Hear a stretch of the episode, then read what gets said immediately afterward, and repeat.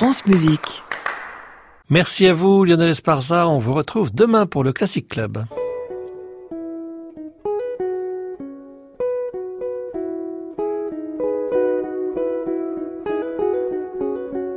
Arnaud Merlin, le portrait contemporain. France Musique. Aujourd'hui, Matteo Franceschini.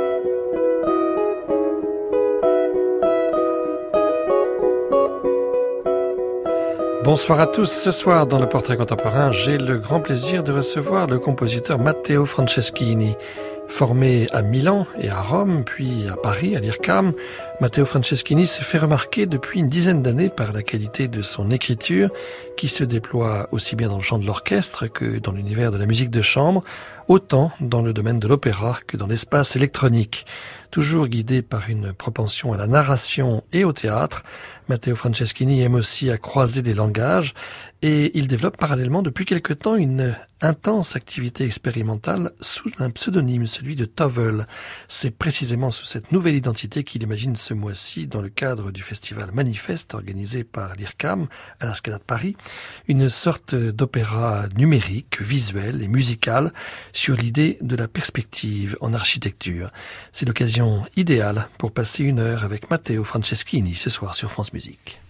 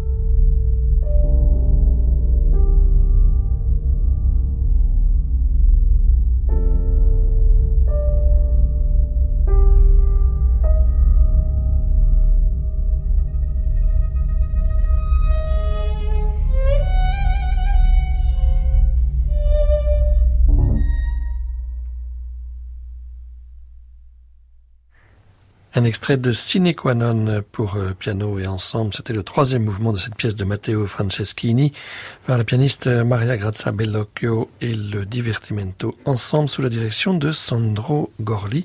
Un enregistrement euh, paru sous le label Stradivarius. C'est une pièce qui nous ramène il y a quelques années, euh, Matteo Franceschini, une pièce de 2008. Vous étiez déjà ici en France?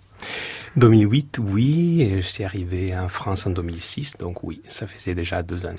Mais ça nous ramène aussi à vos années de jeunesse, puisque vous êtes euh, originaire de Trente, en Italie, et vous avez fait une partie de vos études euh, à Milan et à, et à Rome. Est-ce qu'il y a une grande différence entre la façon dont on apprend la musique et la composition euh, en Italie et à Paris? C'était aussi l'attrait de, de l'IRCAM, peut-être à Paris? Complètement, complètement. Pour moi, bah, j'ai eu une grande partie de ma formation en Italie et depuis, voilà, j'étais petit. Et je suis arrivé en France euh, attiré par euh, par l'IRCAM, que c'était une sorte de, de rêve. Donc euh, j'ai eu toute ma formation, disons plutôt acoustique en Italie, et je suis arrivé en France pour la partie, disons plus plus électronique. Vous êtes issu d'une famille de musiciens, un père compositeur lui-même qui vous a donné vos premiers rudiments. Tout à fait, plus que rudiments. oui, oui, c'était, bah, c'était euh, un rapport très intense, évidemment, avec euh, des, des, points de difficulté, voilà, parce que c'est pas facile d'étudier avec son, son propre père. Mais je dois dire qu'il m'a toujours déjà donné une formation très solide, surtout sur la partie plus académique, euh, plus liée à la musique des traditions. Mais euh, il m'a aussi permis de comprendre un petit peu comment fonctionne le monde musical et surtout il a jamais coupé les ailes. Il m'a toujours poussé effectivement à, à partir. D'ailleurs, c'était le premier qui m'a dit maintenant moi c'est fini, voilà, il faut regarder ailleurs. Après il y a eu Solbiati à Milan qui est un professeur très important pour très important, très important pour moi. C'était une découverte, euh, je dois dire très très important, même essentiel parce que je suis arrivé à Milan avec un petit peu euh, bah, l'idée de terminer mes études de composition, mais pas avec euh, une idée très claire de euh, pouvoir faire de la composition, disons, contemporaine, ma future profession. J'étais plutôt intéressé au rock, donc voilà, pour moi, Milan, c'était plutôt plutôt ça. Et finalement, j'ai découvert complètement un monde, euh, une nouvelle esthétique, une nouvelle liberté d'écriture. Donc, il était vraiment fondamental pour ça. Un passage à Rome aussi, euh, avec Asio Corgi, et puis ensuite, euh, ensuite Paris. Alors, on va quand même rester un petit peu en Italie avec un enregistrement qui a été réalisé à Turin lors du festival Mito. Mais c'est pas des musiciens italiens, là. C'est le London Sinfonietta. oui. Comment est-ce que vous avez été en contact avec le London Sinfonietta? Bah, c'était une expérience magnifique. C'est le festival qui m'avait passé la commande pour une pièce pour l'argent ensemble.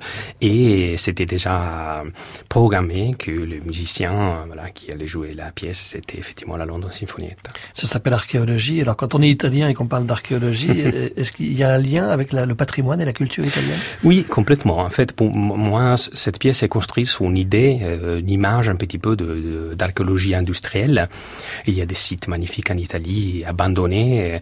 Euh, et donc j'étais fasciné par cette euh, image de remettre euh, en fonction euh, redonner une vie à une sorte de machine assez ancestrale euh, qui est liée effectivement à ces patrimoines magnifiques.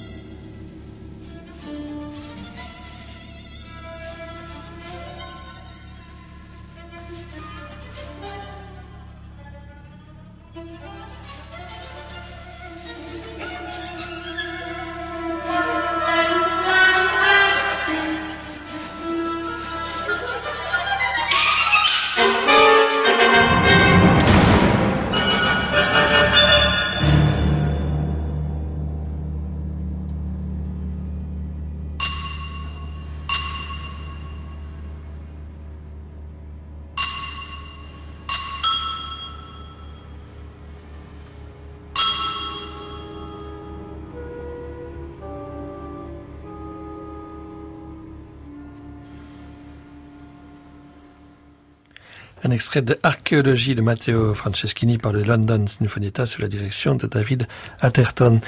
Matteo Franceschini, ce qu'on entend ici, euh, une sorte de mise en perspective avec plusieurs plans sonores et puis une, un attachement aussi à la, scansion. Est-ce que c'est le sujet qui vous a donné euh, l'envie d'écrire comme cela ou bien euh, c'est quelque chose qui appartient à votre langage en, en général, cet étagement par plan sonore? Oui, euh, certainement, j'y retrouve, même si c'est une pièce de 2011, j'y retrouve des choses qui me sont assez chères, comme le rapport au rythme, à la forme, à l'importance du geste musical. Après, c'est vrai que je considère un petit peu que chaque projet doit être un, nouveau point de départ. Euh, J'aime bien partir de la page blanche, parfois me mettre vraiment en discussion. Donc, euh, par exemple, du point de vue harmonique, même formel, chaque pièce est un nouveau départ. C'est une nécessité. Ça veut dire que vous avez besoin d'un cahier des charges systématique quand on vous commande quelque chose. Mais j'imagine que comme tous les compositeurs, comme tous les artistes, vous avez des idées qui viennent même sans commande. Absolument. Là, vous forgez votre propre cahier des charges. Oui, oui, complètement. C'est vrai que le point de départ d'une commande euh, ne reste que l'effectif, euh, la durée et la date aussi de consigne. C'est important. On essaye Ça, de respecter. Exactement, on essaye ça donne déjà effectivement de, des indications pour développer des idées. Mais on a toujours, je trouve, une espèce de double parcours en fait de recherche, une sorte de parallélisme. Et le principal, il marche un petit peu tout seul. Et donc on, on cherche de croiser effectivement les projets qu'on arrive à concrétiser avec euh, les autres qu'on cherche aussi de concrétiser nous-mêmes. Vous dites croiser les projets, il y a quelque chose qui revient souvent dans votre expression, c'est croiser les langages. Alors, quand on est né en 1979, les avant-gardes sont presque derrière nous, toutes, en tout cas une bonne partie. Euh, comment est-ce qu'on fait son choix dans tout ce qui est disponible? On a parfois l'impression que tout est sous la main et on doit trouver sa propre personnalité. Oui, c'est vrai que tout, tout est sous la main et cela représente aussi un danger. Parce qu'évidemment, quand on parle de croisement de langage, euh, on risque tout de suite de donner l'image d'un sort de collage qui a ni, ni tête ni queue et qui euh, peut aussi effectivement donner de projets qui opportuniste, opportuniste ouais, un ouais. peu effectivement il y a ce danger là. Moi je sens en fait la nécessité en tout cas j'aime beaucoup euh, de me sentir un petit peu comme, comme une sorte de, de, d'éponge par rapport à tout ce que j'aime écouter, toute la quantité des choses qu'on peut écouter avec aujourd'hui une facilité énorme. Et je trouve que c'est une richesse et donc filtrer tout ce que on a la possibilité effectivement en quelque sorte de, de toucher, mais ça peut être aussi euh, quelque chose qui est pas forcément lié au domaine musical mmh. et, et qui euh, on cherche pièce après pièce, euh, euh, projet après projet, de les intégrer effectivement dans une poétique euh, personnelle. Parmi les projets qui ont suivi dans votre itinéraire, il y a eu Voce, ce concerto pour violoncelle et orchestre. Je crois, je crois que c'est comme ça que j'ai connu votre musique. Et c'était l'Orchestre national d'Île-de-France avec Xavier Phillips au violoncelle en soliste. Et c'est Fabien Gabel qui dirige.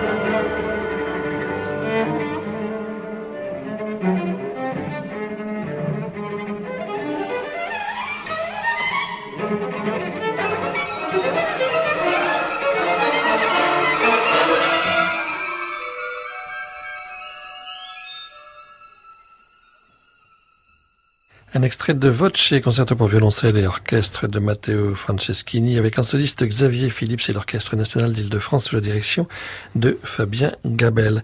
Le projet suivant avec orchestre euh, Matteo euh, Franceschini, c'était une euh, demande de l'Orchestre national de Belgique et c'était lié à la Première Guerre mondiale. C'était en, en 2014 pour le centenaire.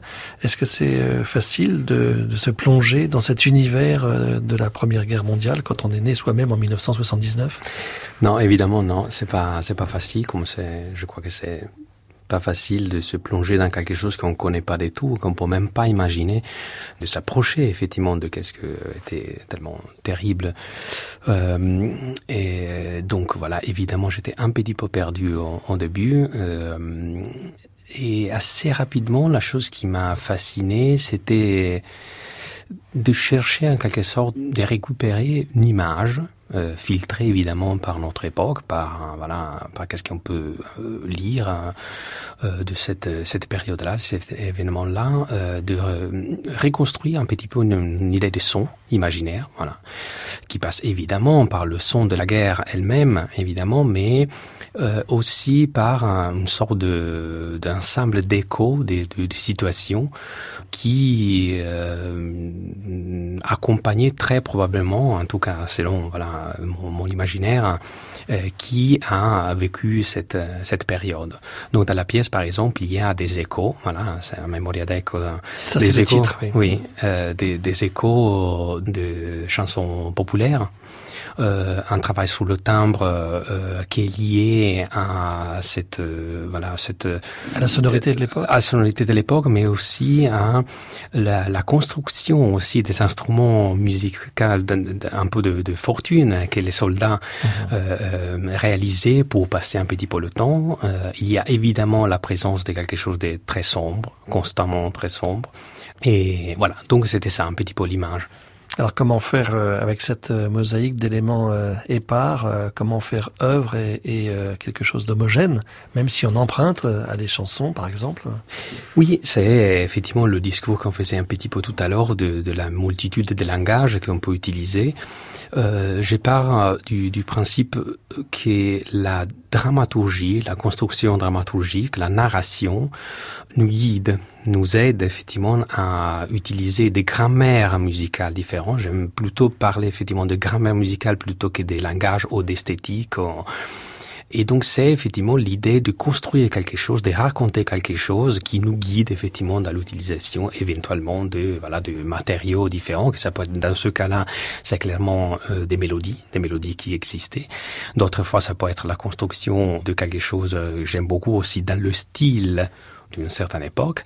Effectivement, c'est lié à une nécessité, en tout cas pour moi, d'ordre dramaturgique.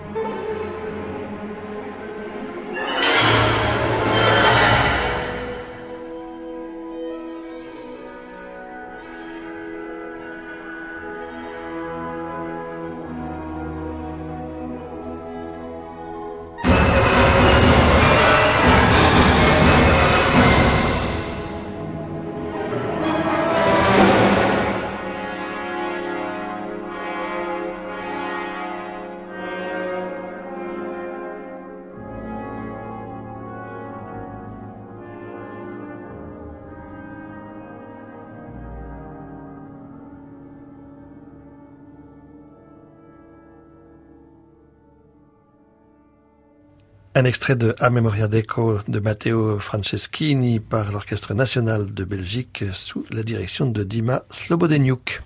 Le portrait contemporain, Arnaud Merlin, France Musique. Matteo Franceschini, on parlait de narration, de dramaturgie à l'instant, à propos de ces euh, emprunts et de l'unification que vous pouviez opérer dans une partition euh, qui emprunte à des mélodies préexistantes euh, pour se remémorer l'histoire de la Première Guerre mondiale. Il y a évidemment la question de l'opéra. Quand on est, particulièrement quand on est italien, la dramaturgie, la narration. Qu'est-ce que c'est qu'un food opéra? Parce que je vois hmm. que Forest, c'est un food opéra en quatre saisons. Alors, quatre saisons, ça évoque euh, beaucoup de choses en Italie, mais pas seulement la musique d'ailleurs. mais un fou d'opéra, ça veut dire qu'on mange sur scène? Tout à fait. Tout à fait. C'est un projet euh, un peu fou qui a pris plusieurs années. En fait, j'ai rêvé de faire un projet sur la cuisine parce que j'aime beaucoup cuisiner. Mais euh, je voulais pas du tout un projet dont on sert le, le verre de vin simplement comme voilà un accompagnement euh, je voulais, j'avais cette image très très claire hein, de donner en fait à, euh, à la dégustation la même force euh, que la musique évidemment et la même force qu'un personnage d'opéra. Donc euh, euh donner à la dégustation cette importance fondamentale euh, Mais qu'est-ce qu'on déguste? À, manger, à boire, les deux? Tout à fait. Oui, oui, oui. Et en fait, l'idée, c'était que si on enlève la dégustation, on comprend pas qu'est-ce qui se passe. Voilà. Donc, euh, exactement comme si on enlève euh, Don Giovanni dans Don Giovanni. Donc, euh, j'ai collaboré pour euh, deux années avec un chef italien qui vient de ma région, s'appelle Alessandro Gilmozzi qui travaille essentiellement avec des produits de haute montagne. Donc, il fait une cuisine qui est très technique, très surprenante et voilà, dont le titre Forest. Et donc en fait, l'opéra, c'est euh, une sorte de balade euh, métaphorique euh, dans la forêt. Le public est accueilli dans ce théâtre dans le théâtre, donc c'est une espèce de chapiteau qu'on a construit, euh, accueilli à 70 personnes euh, à la fois, et le public est complètement amené, guidé en fait par notamment par un, comédien à découvrir effectivement le, parcours dramaturgique et aussi la dégustation. Vous avez travaillé aussi avec votre Serre pour la, mise en scène et le livret. Alors, ça, ça, raconte une histoire tout de même? Tout à fait. Ouais. Oui, oui, tout à fait. C'est effectivement une, une, histoire qui commence par, disons que le rôle de la guide, la guide de montagne est le, de, le, de plus simple, c'est-à-dire venez avec moi, je vous fais découvrir la forêt. Et après, voilà, ça part dans un voyage beaucoup plus euh, métaphorique, beaucoup plus onirique. Et là, à propos d'onirisme, on vous retrouve aussi euh, sur scène, en tout cas pour accompagner euh, au live électronique, c'est-à-dire l'électronique en direct. Tout à fait, oui. Dans ce cas-là, je suis pas, j'étais pas sur scène, j'étais voilà euh, dans la partie plus technique, la console. à la console. Mais voilà, j'ai géré en, temps réel les transformations, notamment sur les instruments et sur, le, sur les voix. Et alors, est-ce qu'il y a des sonorités euh, qui viennent de la cuisine précisément? Non, pas vraiment, pas ouais. vraiment, pas vraiment. C'est, j'ai cherché moi-même euh, euh, de, de, filtrer et de, de, de porter effectivement l'interprétation musicale à un stade un peu, disons, à un niveau supérieur par rapport ouais. le, les bruits vraiment de cuisine. On en écoute un petit extrait. Men say they many things, but no, they have taken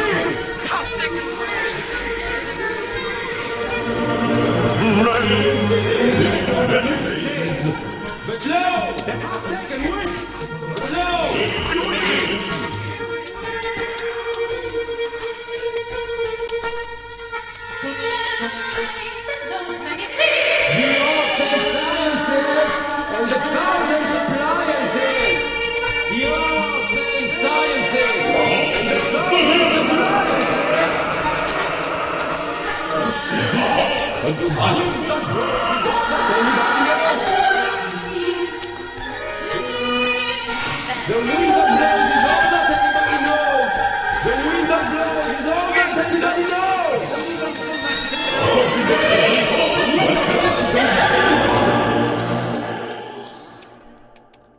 Un petit extrait de Forest, Food Opera en quatre saisons, un prologue et un épilogue de Matteo Franceschini, livret et mise en scène de Volodya Sev. On entendait Laura Catrani et Nicolas Isherwood.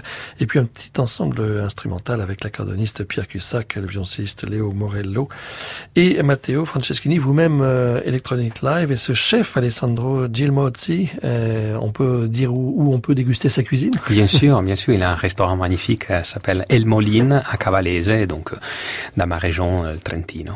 Tant qu'à faire. Et c'était donc une production réalisée avec la, fondation de l'orchestre Haydn de Bolzano et Trento, juste à côté de chez vous. Alors, autre projet euh, d'opéra, Alice, là vous retrouvez l'Orchestre national d'Île-de-France et euh, la Philharmonie de Paris. Qu'est-ce que c'est Alice?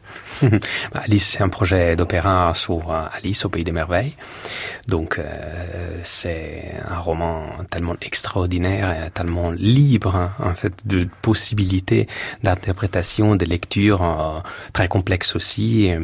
Même on pourrait on pourrait faire un discours sur, l'opéra en général, c'est-à-dire que c'est un terrain de, possibilités pour l'écriture musicale assez inouïe.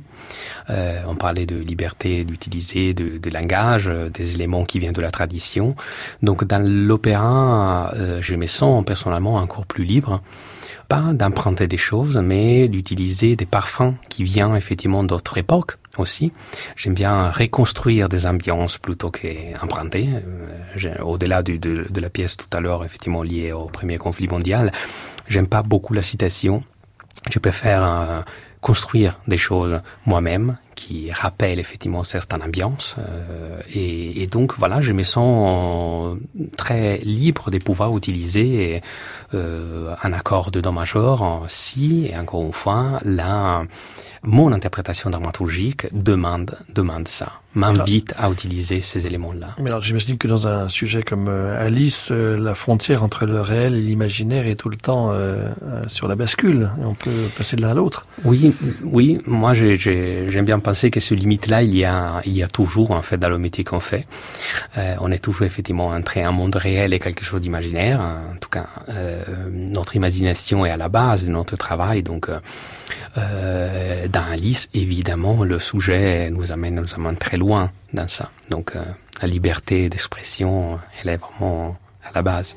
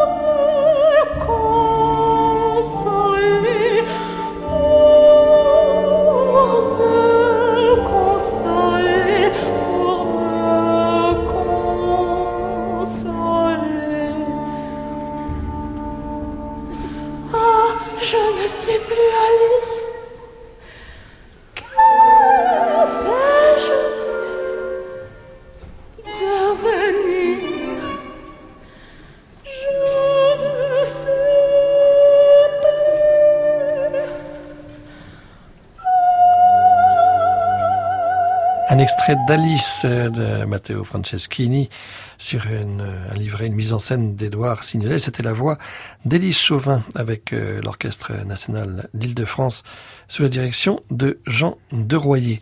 Dans une pièce euh, qui s'intitule Les excentriques, euh, Matteo Franceschini, vous la sous-titrez traité physionomique à l'usage des curieux. Alors évidemment, la curiosité, c'est plutôt une qualité euh, pour un, compositeur. Pourquoi un traité physionomique? C'est en, en, fonction euh, des interprètes que vous aviez euh, sous la main? Non, même si effectivement l'opportunité de travailler avec les solistes de l'ensemble très contemporain, c'est une expérience absolument magnifique.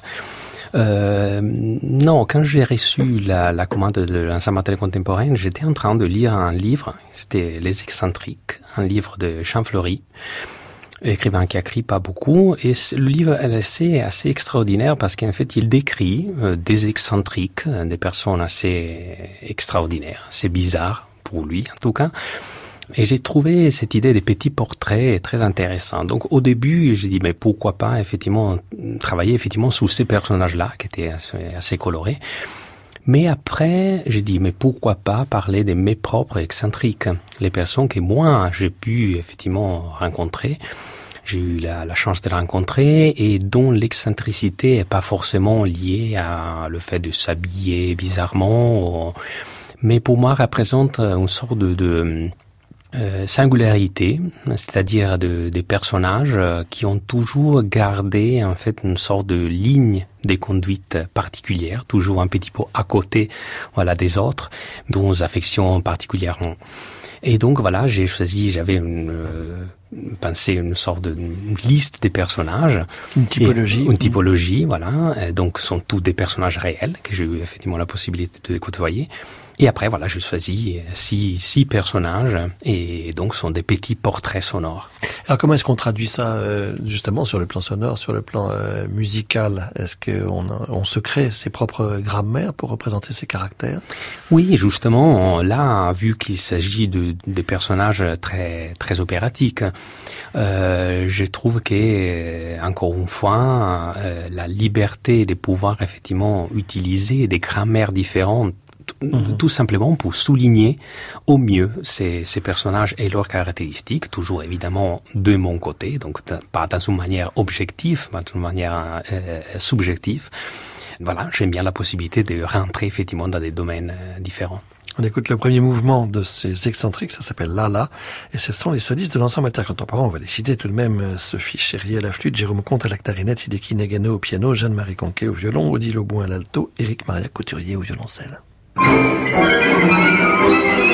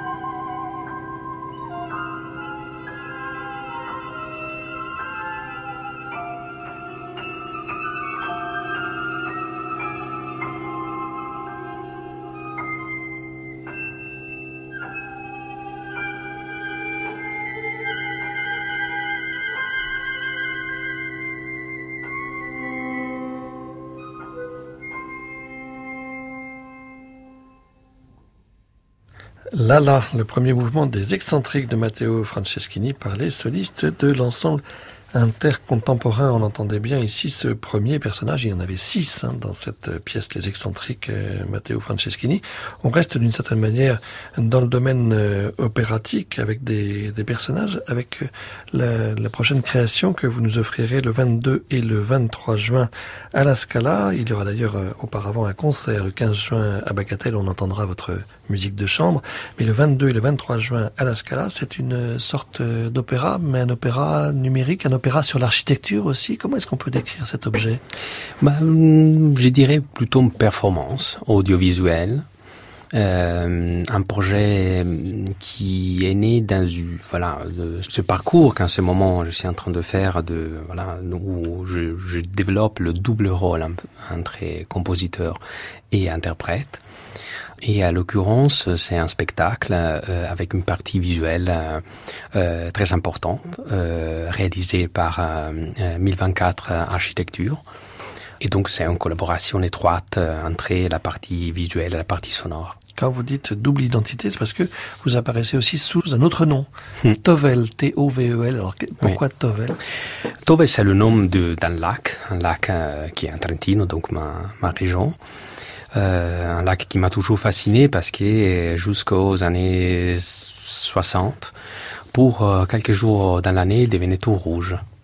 Donc, euh, pour des raisons biologiques, des phénomènes naturels qui n'étaient pas complètement encore expliqués, et après, très probablement par la pollution, euh, ce, cette magie a disparu. Mais depuis, voilà, depuis mon enfance, euh, c'est quelque chose qui m'a toujours fasciné. Et, et, donc voilà, Tovel vient de là. Mais c'est votre pseudonyme pour être euh, là pour jouer l'électronique euh, live. Et pourquoi pas ouais. sous le nom de Matteo Franceschini vous, vous, vous dédoublez, c'est ça? Oui. Alors, euh, j'ai décidé d'utiliser un nom de plume, un pseudonyme, pas du tout avec l'envie de me cacher, mais pas du tout l'envie de créer un double personnage mais euh, pour euh, rentrer plutôt dans un système, en fait, un système de communication même, qui est plus proche euh, du domaine de la musique, euh, disons, électronique, plutôt que de la musique écrite, la musique euh, contemporaine, disons, classique contemporaine, comme une sorte de logo D'accord. Ce qui veut dire que les moyens de production et les, con les conditions de la production sont aussi différents la manière dont vous travaillez ces jours-ci encore à l'IRCAM? Oui, ben, à l'IRCAM, il y a toujours des conditions de travail assez extraordinaires. Euh, je trouve que toujours par rapport à une certaine liberté aussi de proposer des projets différents, des collaborations différentes avec des artistes qui parfois effectivement euh, vient plutôt de, de, des arts plastiques euh, ou de l'architecture. Hein. Je trouve effectivement que dans le domaine d'un certain type de musique électronique qui m'a toujours fasciné, qui me fascine euh, aussi, c'est effectivement plus facile de développer certains types de projets. Donc un croisement effectivement des domaines, des domaines qui se parlent pas malheureusement forcément avec facilité. Donc voilà, le fait de jouer un petit peu les cartes de l'un et de l'autre, euh, on verra après si ça marche. Voilà, c'est le début effectivement d'une nouvelle, nouvelle expérience. Et ça se passe en plus dans un lieu, la Scala à Paris, euh, qui croise les disciplines. C'est ça aussi l'intérêt d'avoir un théâtre où on a des disciplines très différentes. Exactement, exactement. C'est ce projet-là, euh, opus est né par une demande de la Scala, en tout cas une forme, je dois dire, de carte blanche aussi, d'imaginer un projet ouvert, un projet qui pouvait euh, croiser effectivement des intentions, des idées, des langages, qui sont choses effectivement qui me parlent beaucoup. Euh, et donc là, à l'occurrence, euh, la, la, chose qui est liée aussi à, euh, à Tovel en soi, euh, comme euh, c'est effectivement chercher cette cette énergie, ce, cet impact qu'on trouve très souvent, en tout cas moi personnellement, je trouve dans, le, dans certains types de musique électronique ou dans la musique rock et pas toujours dans la musique classique, mais en gardant euh, une spécificité de la musique classique contemporaine euh, qui pour moi est fondamentale euh, et qui, je trouve, qui caractérise, peut-être c'est le seul élément qui caractérise vraiment la musique classique contemporaine occidentale qui est l'écriture. Mmh. Donc dans ce cas-là, c'est pas un projet électronique où je mets en forme des boucles et des loops, euh, mais tout est écrit. Il y a une partition évidemment pour le quatuor à cordes, mais aussi toute la partie électronique. Elle est réfléchie exactement comme si j'ai dû écrire une pièce euh, pour orchestre. Le quatuor, ce sera le quartetto euh, Maurice, et puis euh, la réalisation informatique musicale réalisée avec Manuel Politi, qui travaille euh, à l'IRCAM. Alors évidemment, on peut pas écouter un extrait encore euh, de ce qui sera créé dans quelques jours dans le cadre du festival Manifeste à la Scala Paris. Ce sera le 22 et le 23 juin. On écoute un extrait d'une pièce précédente sous le nom de Tovel. C'est The Act of Touch avec Jacopo Mazzolelli et Eleonora Weger, qui sont des performeurs, et vous-même, Matteo Franceschini, alias Tovel, à l'électronique live.